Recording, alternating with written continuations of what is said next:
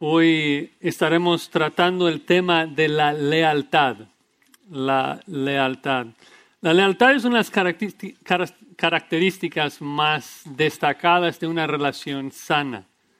Y muchos de, ustedes saben de que hay una palabra hebrea muy común en el Antiguo Testamento, Gesed. Y cuando buscas una definición de la palabra Gesed en el diccionario, dice que significa lealtad obligación mutua o amor leal. Y es un concepto tan importante en el Antiguo Testamento porque Dios hizo un pacto con su pueblo y un pacto es un acuerdo. Un pacto es un contrato entre dos o más personas que enlista obligaciones para todos los involucrados. Y lo que vemos en el pacto mosaico más que cualquier otra cosa que Dios pide, pide lealtad de parte de los israelitas, que adoraran solamente a Él, que sirvieran solamente a Él y no a ningún otro Dios. Quiso todo su afecto, toda su alabanza, porque así es Él. Él es siempre fiel. Él es Yahweh, el Dios que puede prometer algo y luego cumplirlo generaciones después. Ya vimos en el capítulo 1 de Malaquías cómo es Dios, un Dios que decidió amar a su pueblo y su amor es un amor eterno que jamás falla. Nunca muestra infidelidad. De hecho, cuando Dios define su nombre en Éxodo 34, dice que es grande en lealtad y en fidelidad. Pero luego cuando vemos el pueblo de Israel, vemos de que el hombre es lo opuesto es infiel, es desleal. De hecho, el profeta Jeremías en un pasaje muy gráfico, Dios condena a su pueblo y dice, porque desde muy atrás rompiste tu yugo y tus ataduras, dijiste, no serviré. Con todo eso, sobre todo collado alto y debajo de todo árbol frondoso, te echabas como ramera. Es la historia de Israel que vemos en el Antiguo Testamento, una historia de adulterio espiritual, de fornicación espiritual. Y no solamente espiritual, sino física también, de que cometían adulterio, casándose con las hijas de los pueblos para buscar el favor de sus dioses, en vez de buscar el favor y la ayuda de Dios. Y lo que vemos página tras página del Antiguo Testamento es también el odio que Dios tiene de eso, cómo Dios odia y aborrece la idolatría y el adulterio. Así que es preciso que nosotros también evitemos la deslealtad a todo costo. Queremos que Dios tenga todo nuestro afecto, toda nuestra adoración. Así que en esta mañana vamos a ver dos áreas de deslealtad que debemos de evitar. Dos áreas de deslealtad que debemos evitar. Deslealtad a Dios y deslealtad al cónyuge, deslealtad a Dios y deslealtad al cónyuge. Vamos a leer el texto, Malaquías 2, versículos 10 al 16. 10 al 16. Dice así la palabra de Dios en Malaquías 2.10. ¿No tenemos todos un mismo Padre? ¿No nos ha criado un mismo Dios? ¿Por qué pues nos portamos deslealmente el uno contra el otro, profanando el pacto de nuestros padres? Prevaricó Judá y en Israel y en Jerusalén se ha cometido abominación, porque Judá ha profanado el santuario de Jehová que él amó y se casó con hija de Dios extraño. Jehová cortará de las tiendas de Jacob al hombre que hiciere esto, al que vela y al que responde, al que ofrece ofrenda a Jehová de los ejércitos. Y esta otra vez haréis cubrir el altar de Jehová de lágrimas, de llanto y de clamor. Así que no miraré más a la ofrenda para aceptarla con gusto de vuestra mano. Mas diréis, ¿por qué?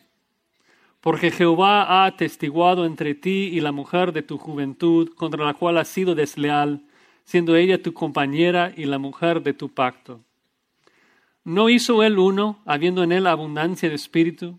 ¿Y por qué uno? Porque buscaba una descendencia para Dios. Guardaos pues en vuestro espíritu, y no seáis desleales para con la mujer de vuestra juventud, porque Jehová, Dios de Israel, ha dicho que él aborrece el repudio, y al que cubre iniquidad su vestido. Dijo Jehová de los ejércitos, guardaos pues en vuestro espíritu y no seáis desleales. Oramos, Señor, de que tú nos ayudes en esta mañana, como siempre, de que derrames tu espíritu sobre nosotros para poder entender este texto y que nos des la capacidad y la fuerza para poner en práctica. Queremos serle fieles, Señor, que todo nuestro afecto sea reservado para ti, Señor. Que nuestra lealtad sea contigo y con nadie más, ningún otro Dios de este siglo. Te lo pedimos en el nombre de Cristo Jesús. Amén. En la sección anterior en Malaquías vimos de que Dios regañó a los sacerdotes por no enseñar la ley al pueblo. Y vimos de que era un pecado muy serio en la mente de Dios, porque si los sacerdotes no enseñaban la ley, el pueblo no, iba a escuchar la ley y no iba a obedecer la ley. Y por eso muchos del pueblo tropezaron. Malaquías 2.8, habéis hecho tropezar a muchos. Y el principio que vemos a lo largo de la Biblia entonces es de que un hambre de la palabra produce un hambre de obediencia. Un hambre de la palabra produce un hambre de justicia. Pero Dios no solamente culpa a los sacerdotes por no enseñar la ley, también hace que la gente, el pueblo, sea responsable por su pecado, por desobedecer la ley.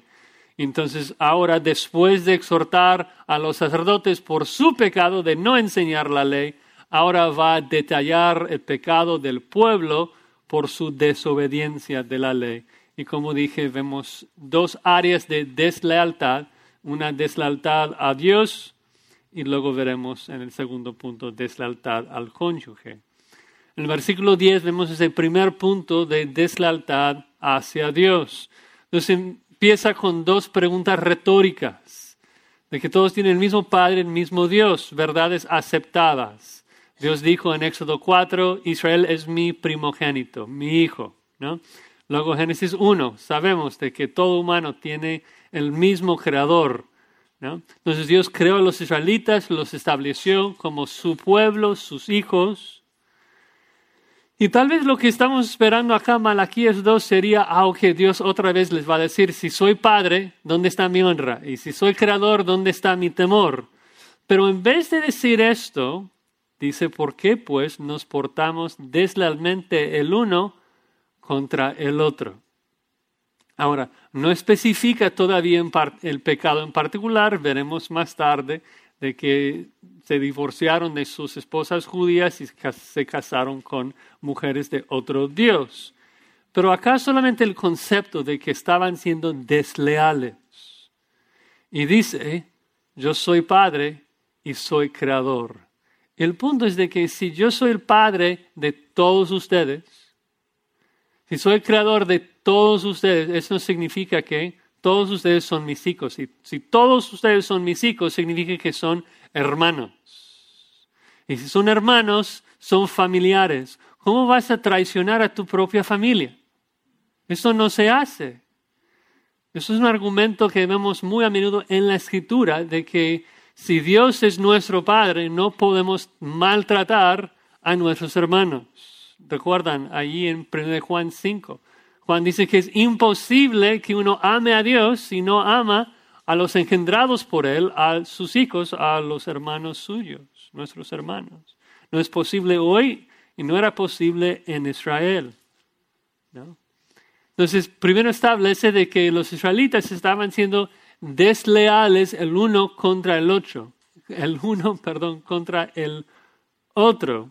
Y el punto que quiere armar acá, el punto que quiere probar, es de que ser desleal al prójimo constituye una deslealtad a Dios.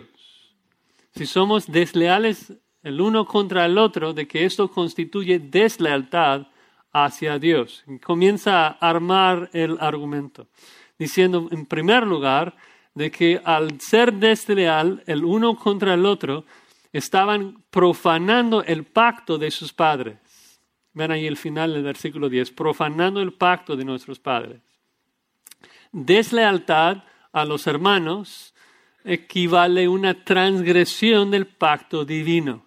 Eh, profanar es una palabra muy seria, muy fuerte en el Antiguo Testamento. Significa contaminar.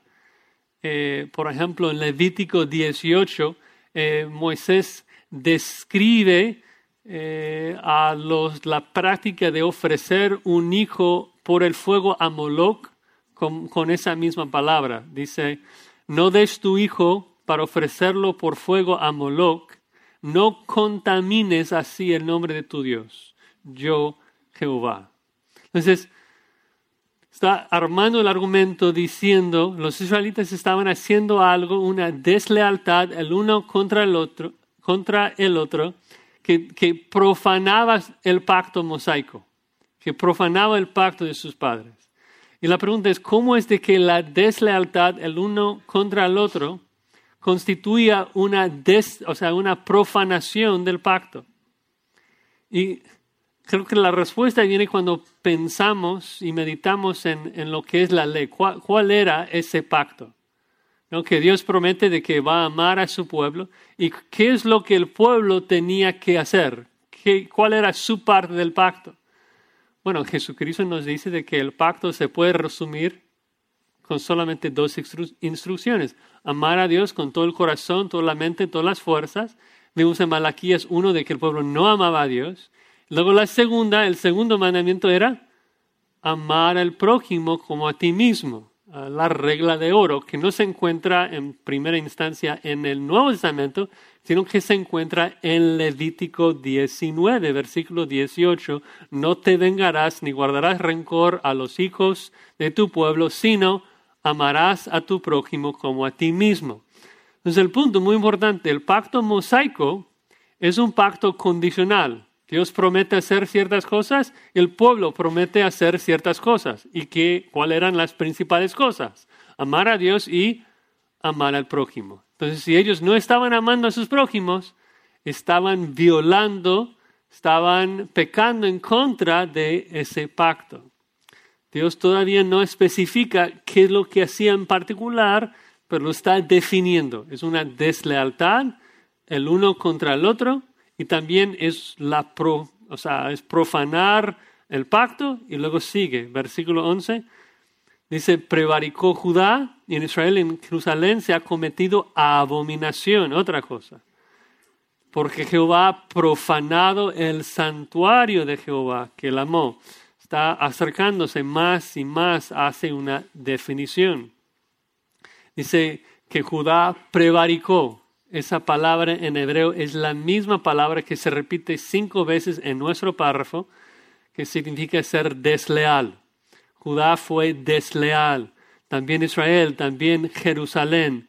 Tres nombres que, se usan de manera intercambiable. Se refiere a los judíos. El reino ya no está dividido, todos los israelitas viven en Jerusalén.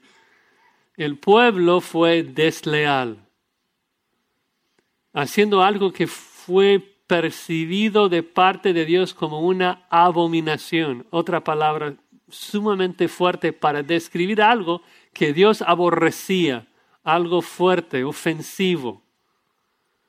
Dice que era una abominación al profanar el santuario de Jehová. Santuario eh, literalmente santidad, de que profanaron la santidad de Dios Muchas traducciones ponen santuario porque por el contexto cuando dice la santidad de Jehová que él ama, se da por sentado de que habla del lugar de su santidad. Pero el punto es lo mismo, de que Dios constituye, Dios piensa que esta deslealtad contra el prójimo ha no solamente profanado el pacto, sino que ha profanado la misma santidad de Dios. Y te das cuenta de que el argumento se va calentando, ¿no? O sea, no les ha dicho todavía qué es lo que han hecho, pero quiere describirlo en los términos más gráficos, más terribles posibles. O sea, has profanado, has contaminado en todo, la cosa más fea que aborrezco. Y después de todo ese preámbulo, dice, se casó con hija de Dios extraño. Ahora se entiende. Es un acto de deslealtad contra el prójimo, primero porque el más prójimo, la esposa, fue divorciada, abandonada. Luego el padre de ella, la familia de ella, que fue abandonada, divorciada. También ese acto profana el pacto de sus padres, porque parte del pacto mosaico, Deuteronomio 7, es de que no debían casarse con las hijas de los dioses extraños. Y por encima de todo profana la misma santidad de Dios porque infecta toda su adoración, traer a esos hijos a la congregación de los judíos. Pero surge la, la gran cuestión, la pregunta, ¿por qué está mal que los judíos se casaron con la gente de su alrededor? Algunos piensan de que la Biblia es racista y que está en contra de un matrimonio de raza mixta. Y esto obviamente es algo importante para su servidor. Entonces vamos a hablar un poco de por qué esto no es cierto. De por qué sería absurdo que la Biblia hablara así. Porque no habla así. En la Biblia hay una sola raza humana. Una sola. Claro que esa raza humana es pecadora y los prejuicios abundan. Entonces mi orgullo me hace pensar de que el color de mi piel es superior al color de su piel. ¿Por qué? Porque soy orgulloso y pienso que soy el mejor. Y obviamente la Biblia denuncia y habla en contra de ese tipo de pecado. Pero el Antiguo Testamento en ningún lugar condena un matrimonio de raza mixta porque no lo define así. Por ejemplo, la ley prohíbe de que los israelitas se casen con los edomitas, con los moabitas. Son hermanos de los israelitas, son de la misma raza, de acuerdo con cualquier definición, pero la Biblia lo prohíbe porque la cuestión no tiene que ver con la raza, tiene que ver con la religión. Es por eso que Ruth, la moabita, cuando en Ruth capítulo 1 se convierte y dice Jehová es mi Dios, ya está bien que en el capítulo 3 se case con vos, ya está bien en el capítulo 4 de que sea parte del linaje del Mesías. ¿Por qué? Porque es adoradora de Jehová. Y esto es así desde el principio de la ley. Si regresan a Deuteronomio 7, nomás rápidamente, Deuteronomio 7, Moisés explica la razón de por qué los judíos no debían casarse con la gente de afuera y no tiene que ver con raza, tiene que ver con religión. Deuteronomio 7, versículo 3 dice lo siguiente, no emparentarás con ellas, ni darás tu hija a su hijo, ni tomarás a su hija para tu hijo. ¿Por qué? ¿Porque son de otra raza? No porque desviará tu hijo de en pos de mí y servirán a dioses ajenos. Y el furor de Jehová se encenderá sobre vosotros y te destruirá pronto. Mas así habéis de hacer con ellos. Sus altares destruiréis y quebraréis sus estatuas. Destruiréis sus imágenes de acera y quemaréis sus esculturas en el fuego. Los judíos en tiempo de Malaquías estaban profanando el pacto, estaban profanando la santidad de Dios porque trajeron la adoración de demonios al templo, porque trajeron la idolatría al templo y a la nación. Y Dios no quiso esto. En la arqueología, lo que encuentran en las sinagogas en muchas ciudades es un ídolo que representa a Jehová y otro ídolo de su esposa Acera al lado. Y Dios odiaba esto, aborrecía eso. Quiso que las naciones le temieran a Él, no que Israel temiera a los dioses de las naciones. Afrenta su santidad. Es más, veremos más tarde en el versículo 15 que los matrimonios de religiones mixtas también produjeron hijos impuros, hijos que adoraban a los dioses de su padre y de su madre es un pecado serio, por eso Dios declara en el versículo 12, Jehová cortará de las tiendas de Jacob al hombre que hiciere esto, al que vela y al que responde, al que ofrece ofrenda a Jehová de los ejércitos. Será cortado entre su pueblo. Una frase común en el Antiguo Testamento.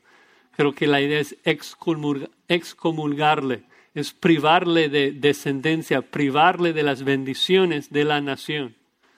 La persona que se casa con la hija de un Dios extraño ya no, podrá ofrecer nada a Jehová, ya no tiene acceso al templo. Eso significa que si no se arrepiente, no tendrá sus pecados perdonados en el día de expiación y terminará en el infierno. Es serio, muy serio. ¿A quiénes aplica esto? Dice cualquiera que lo hace. Cortada de al hombre que hiciera eso y luego agrega al que vela y al que responde. Eh, los comentaristas dicen que es un dicho judío ah, que divide a todo ser humano entre solamente dos categorías, los que velan y los que claman. Sería como decir los que están despiertos y los que están dormidos. ¿Quién más hay? o sea, el punto es de que cualquier persona, cualquiera que sea la persona que hace esto, Jehová le va a cortar de, las tiendas de Jacob y ya no podrá ofrecer nada a Jehová de los ejércitos. Ahora, la pregunta para nosotros en esta mañana es, ¿qué hago con eso? ¿Cómo lo aplico a mi vida? ¿No? De que Dios está condenando a los judíos por casarse con este, mujeres de otras religiones eh, y que estaban profanando el pacto, profanando su santidad. Em, yo creo que cuando leemos pasajes así y nos dificulta aplicarlo, la primera pregunta que debe venir a la mente es, ¿qué me revela acerca de mi Dios? ¿Qué puedo aprender de mi Dios en este pasaje? Yo creo que tal vez la cosa que más este, nos revela es cómo es de que Dios ve nuestra deslealtad. ¿Cómo es de que Dios lo ve cuando nosotros nos mezclamos con el mundo? O sea, una forma obvia de aplicar el texto sería de que Dios no quiere que un cristiano se case con un incrédulo. Obvio, ¿no? 1 Corintios 7 eh, dice que el creyente puede casarse con tal que sea en el Señor. Eso es obvio. Pero creo que hay, hay más que podemos aprovechar de este texto, porque la Biblia nos habla en pasajes así tan fuertes en contra de coquetear con el mundo, de buscar el favor del mundo de buscar la bendición de los dioses de nuestro siglo. Recuerdan, vayan a 2 Corintios. Eh, 2 Corintios capítulo 6, un pasaje que a veces se usa para hablar en contra de casarse con un incrédulo, pero habla mucho más de esto. Habla de, de trabajar con el mundo, de tener comunión con el mundo. 2 Corintios 6, 14. 2 Corintios 6, 14, el contexto es colaborar, convivir, tener comunión con incrédulos. Y dice Pablo, no os unáis en yugo desigual con los incrédulos. ¿Por qué? ¿Qué compañerismo tiene la justicia con la injusticia? ¿Qué comunión la luz con las tinieblas? ¿Qué concordia Cristo con Belial? ¿O qué parte el creyente con el incrédulo? ¿Qué acuerdo hay entre el templo de Dios y los ídolos? porque vosotros sois templo de Dios viviente. Como Dios dijo, habitaré y andaré entre ellos, seré su Dios, ellos serán mi pueblo, por lo cual salid de en medio de ellos, apartaos, dice el Señor, y no toquéis lo inmundo, y yo os recibiré, seré para vosotros por Padre, y vosotros me seréis hijos e hijas, dice el Señor Todopoderoso. Muchos pasajes de la Biblia que hablan de esto. Santiago 4, o almas adúlteras ¿No sabéis que la amistad con el mundo es enemistad contra Dios? Dios busca nuestra santidad, que seamos diferentes del mundo, que no nos portemos como ellos, que no vivamos como ellos. Si adoras a los dioses de este mundo para, para buscar la prosperidad que ellos ofrecen, Dios lo aborrece. Si crees que tu jefe secular te va a favorecer, si mientes como los demás, si exageras como los demás, es que estás buscando la prosperidad que el Dios de este siglo te promete Y Dios la aborrece, quiere que nos portemos de manera santa, diferente. Si me dices de que tu mejor amigo es un incrédulo, tengo preguntas. Porque si le estuvieras evangelizando bíblicamente, o se va a convertir o te va a aborrecer, porque odia a tu Señor Jesucristo. Es imposible que un hijo de Jehová tenga comunión con la hija de Moloch. Es imposible. Era imposible en Israel y es imposible hoy. Dejemos de servir los dioses de este siglo. Tenemos que obedecer a Dios. Anécdota, paréntesis. Si me dices, Josías, ya me casé con un incrédulo, ¿qué hago? Bueno, hay un poco de, contexto, no es de reírse, o sea, es, serio. Em, el contexto del Antiguo Testamento es diferente a lo mejor van a ver de que esas personas en Malaquías 2 que se casaron con esas incrédulas, luego más tarde en Nehemías 13, Dios manda que, hagan un divorcio masivo. Y hay gente que usa esos ejemplos como pretexto de, del divorcio.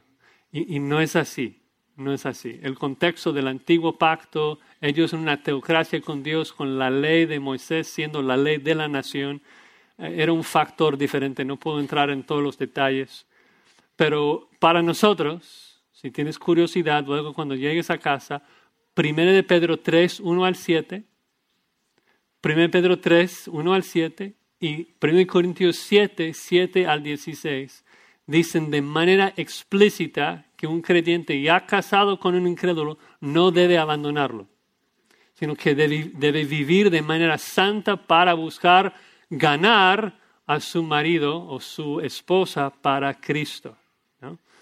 El incrédulo debe ver la, ver belleza del Evangelio en la vida de su cónyuge eh, para que sea salvo. Un divorcio pecaminoso no es una opción. ¿sí? Primer punto entonces, debemos evitar la deslealtad a Dios. Debemos salir de este mundo en términos de ya no tener comunión con Él. Eso significa que el único punto de contacto, de comunión, mejor dicho, que tenemos con el mundo es el Evangelio. Cuando invitas a tu vecino a cenar, no lo haces para hacerse amigo con él, sino lo haces para hacerse hermano con él. Lo haces con el deseo y la pasión de poder verlo adorando a Cristo. Lo haces para evangelizarlo, no para convivir con su pecado. ¿Sí me explico? Debemos enfrentar al mundo, debemos vivir en el mundo y alcanzarlo para Cristo, pero nunca dejando que ellos nos contaminen, nunca eh, abrazando su pecado, sino confrontando su pecado y su oscuridad con la luz de Cristo. ¿no? Bueno, sé que algunas cosas son, son diferentes. La tentación de Israel de casarse con esas hijas para buscar el favor de, demonios y de otros dioses es algo muy ajeno a, a nuestra experiencia. Pero el propósito de deslealtad me parece idéntico de que muchas veces buscamos la prosperidad que el mundo nos ofrece por medio de los dioses de este siglo. Materialismo, lo que sea. De que si, si yo hago lo que ellos hacen, su Dios me va a prosperar como ellos son prosperados. Y Dios dice, no, yo quiero que vivas diferente, santo, y que toda tu lealtad sea para mí, para Dios. Amén. Segunda área de deslealtad que debemos de evitar versículo 13, deslealtad al cónyuge. Este punto tiene mucho que ver con la pureza, con la pureza. Dice en el versículo 13, esta otra vez haré cubrir el altar de Jehová de lágrimas, de llanto, de clamor. Así que no miraré más la ofrenda para aceptarla con gusto de vuestra mano. Ya hemos visto esto en otras ocasiones en Malaquías Dios está harto de sus sacrificios, de sus oraciones. Ofrecen algo a Moloch y luego de repente lo ofrecen a Él con las manos sucias y Dios dice, ya no quiere tus sacrificios, mejor que alguien cierre las puertas. Sus ofrendas y oraciones son abominaciones. Israel es incrédulo acá. Y Dios dice, ya no. Y luego en el versículo 14, ellos contestan como siempre, o sea, no creen a Dios, no les importa. Dice, ¿por qué? ¿Por qué no vas a aceptar mi, mi ofrenda? Y Dios dice, porque Jehová ha testiguado entre ti y la mujer de tu juventud, contra la cual has sido desleal, siendo ella tu compañera, la mujer de tu pacto. O sea, obvio, si se casaron con la hija de Dios extraño, es que antes se habían abandonado a sus esposas judías. Han sido infieles.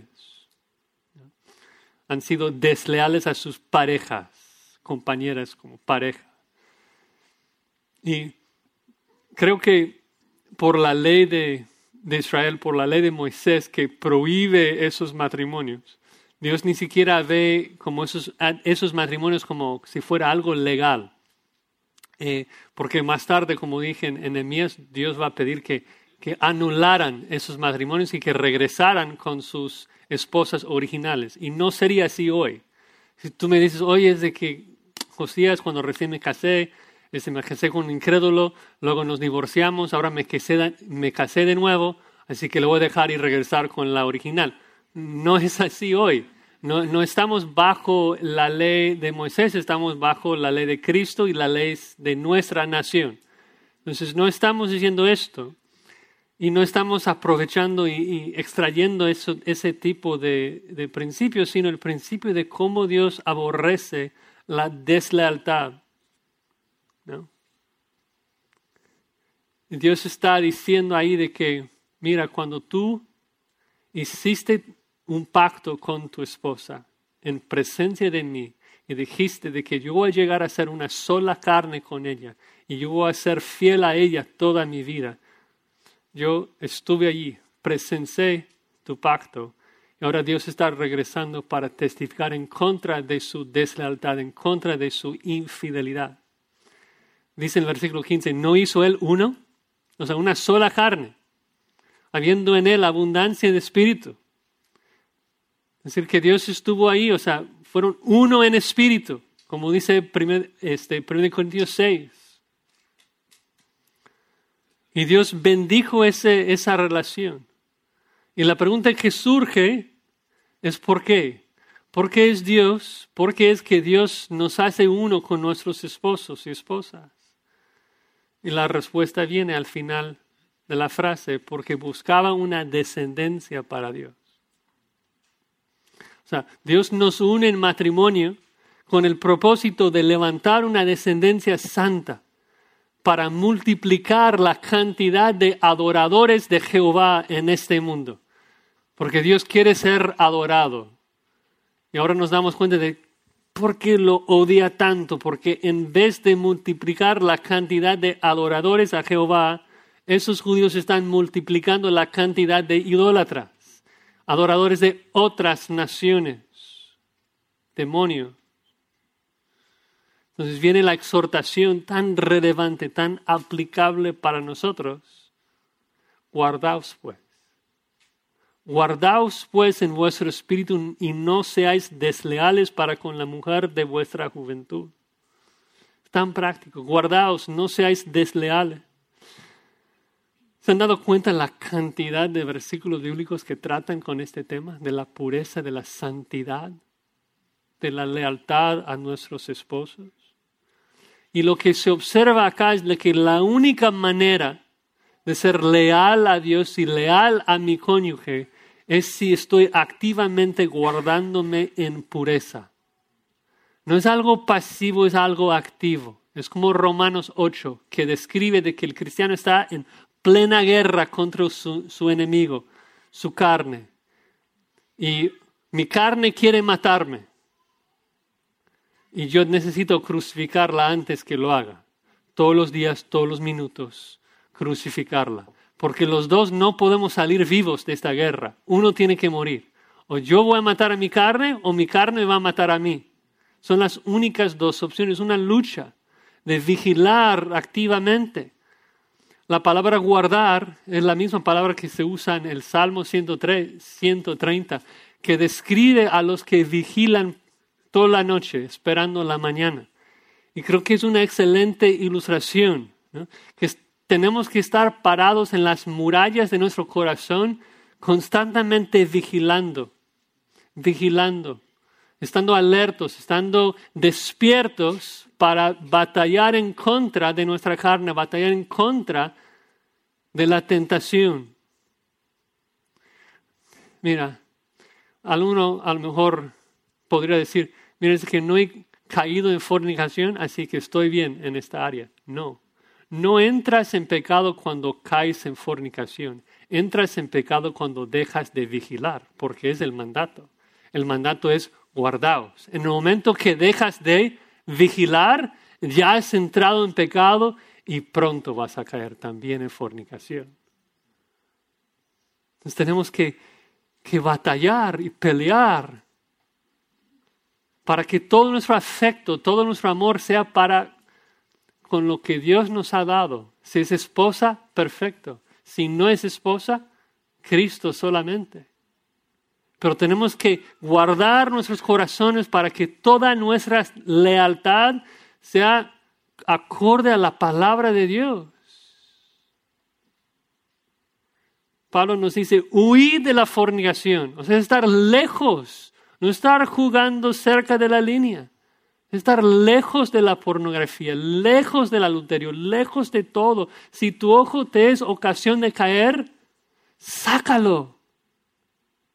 Porque hay que tratar seriamente con nuestro pecado. La pureza afecta a todos. Dios quiere un pueblo puro, santo, sin mancha. Por eso debemos guardar constantemente. Termina ahí en el versículo 16, porque Jehová, Dios de Israel, ha dicho que Él aborrece el repudio, y al que cubre de iniquidad su vestido. Dijo Jehová de los ejércitos, otra vez el mismo mandato, guardaos pues en vuestro espíritu y no seáis desleales. Ahora hay mucho debate en cuanto a cómo traducir esa frase, Dios aborrece el repudio. Hay los, en otras traducciones, si buscas, dice que el hombre que aborrece y repudia a su mujer cubre su vestido de iniquidad. Otros dicen que Dios aborrece el repudio. La verdad es que no importa mucho cómo lo traduces, Dios odia lo que están haciendo. Ya nos ha dicho que es una abominación, ya nos ha dicho que estaban profanando su santidad. Sabemos que Dios odia el repudio, un, divorcio pecaminoso. Eso no es de, de preguntarnos si está bien o no con Dios. Dios lo odia. Lo dice en muchos lugares. Por eso Dios habla tanto de esto. Jesucristo nos dice, por esto el hombre dejará padre y madre, se unirá a su mujer y los dos serán una sola carne. Así que no son ya más dos, sino una sola carne. Por tanto, ¿qué? Lo que Dios juntó, no lo separe el hombre. Dios odia el divorcio porque va en contra de su plan para la humanidad. Es un terrible pecado. El divorcio no bíblico, el, divorcio pecaminoso que lo estamos viendo acá. Otro paréntesis teológico.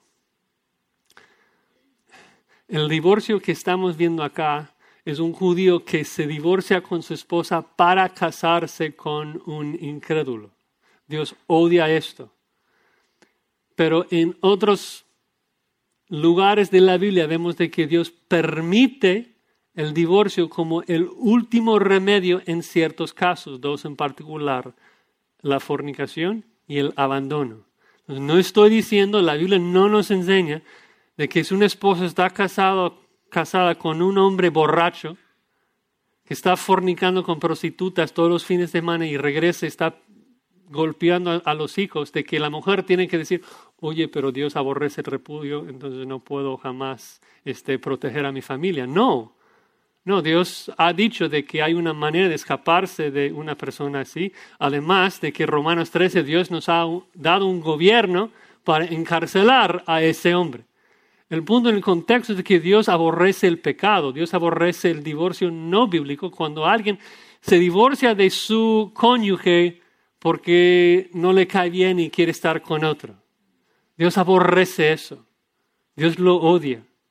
sea una fornicación física, sea mental o sea espiritual, Dios lo odia. Y cuando la persona lo hace, dice que cubre su vestido de iniquidad.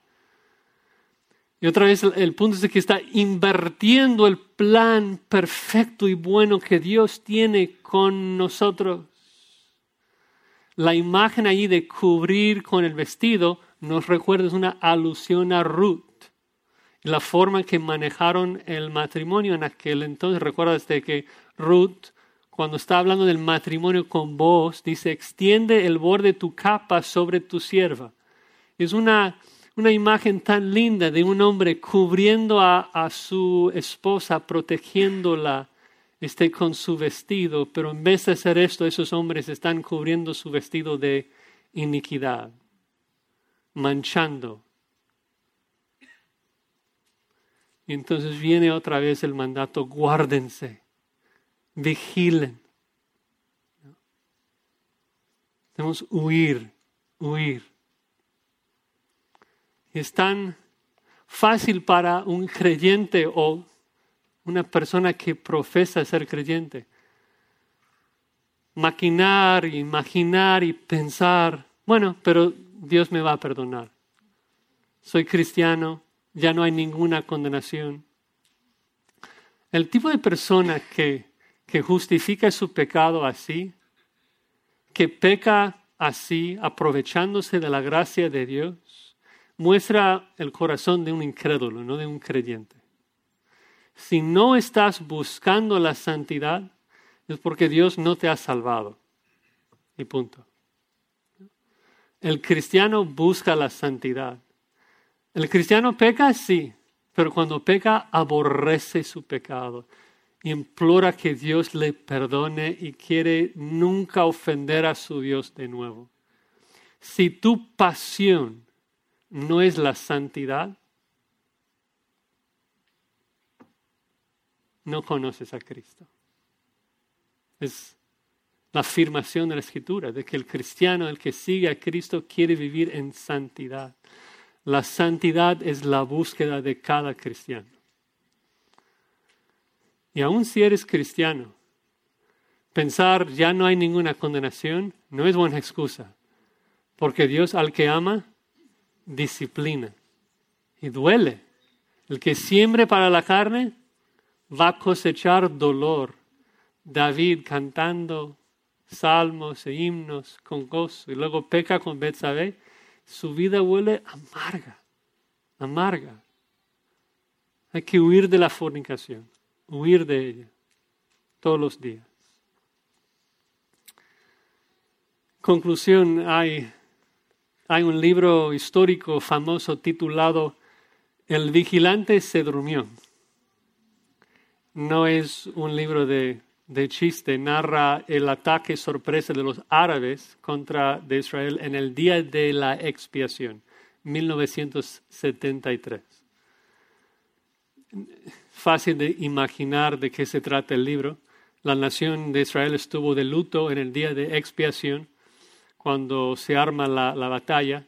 En las primeras horas del día, algunos dudaban si era inminente o no el ataque. Y luego algunos países, incluyendo los Estados Unidos, exhortó a Israel a no realizar un ataque preventivo. Así que Israel básicamente no se preparó y hubo muchísimas pérdidas. Y estaba pensando otra vez en ese ejemplo de guardarnos, de vigilar. Y pensé, pero nuestro caso es tan diferente, porque no somos como el vigilante que está ahí día tras día tras día, anhelaban el día porque ningún ataque viene y están aburridos, porque está ahí todas las noches vigilando cuando nadie se acerca.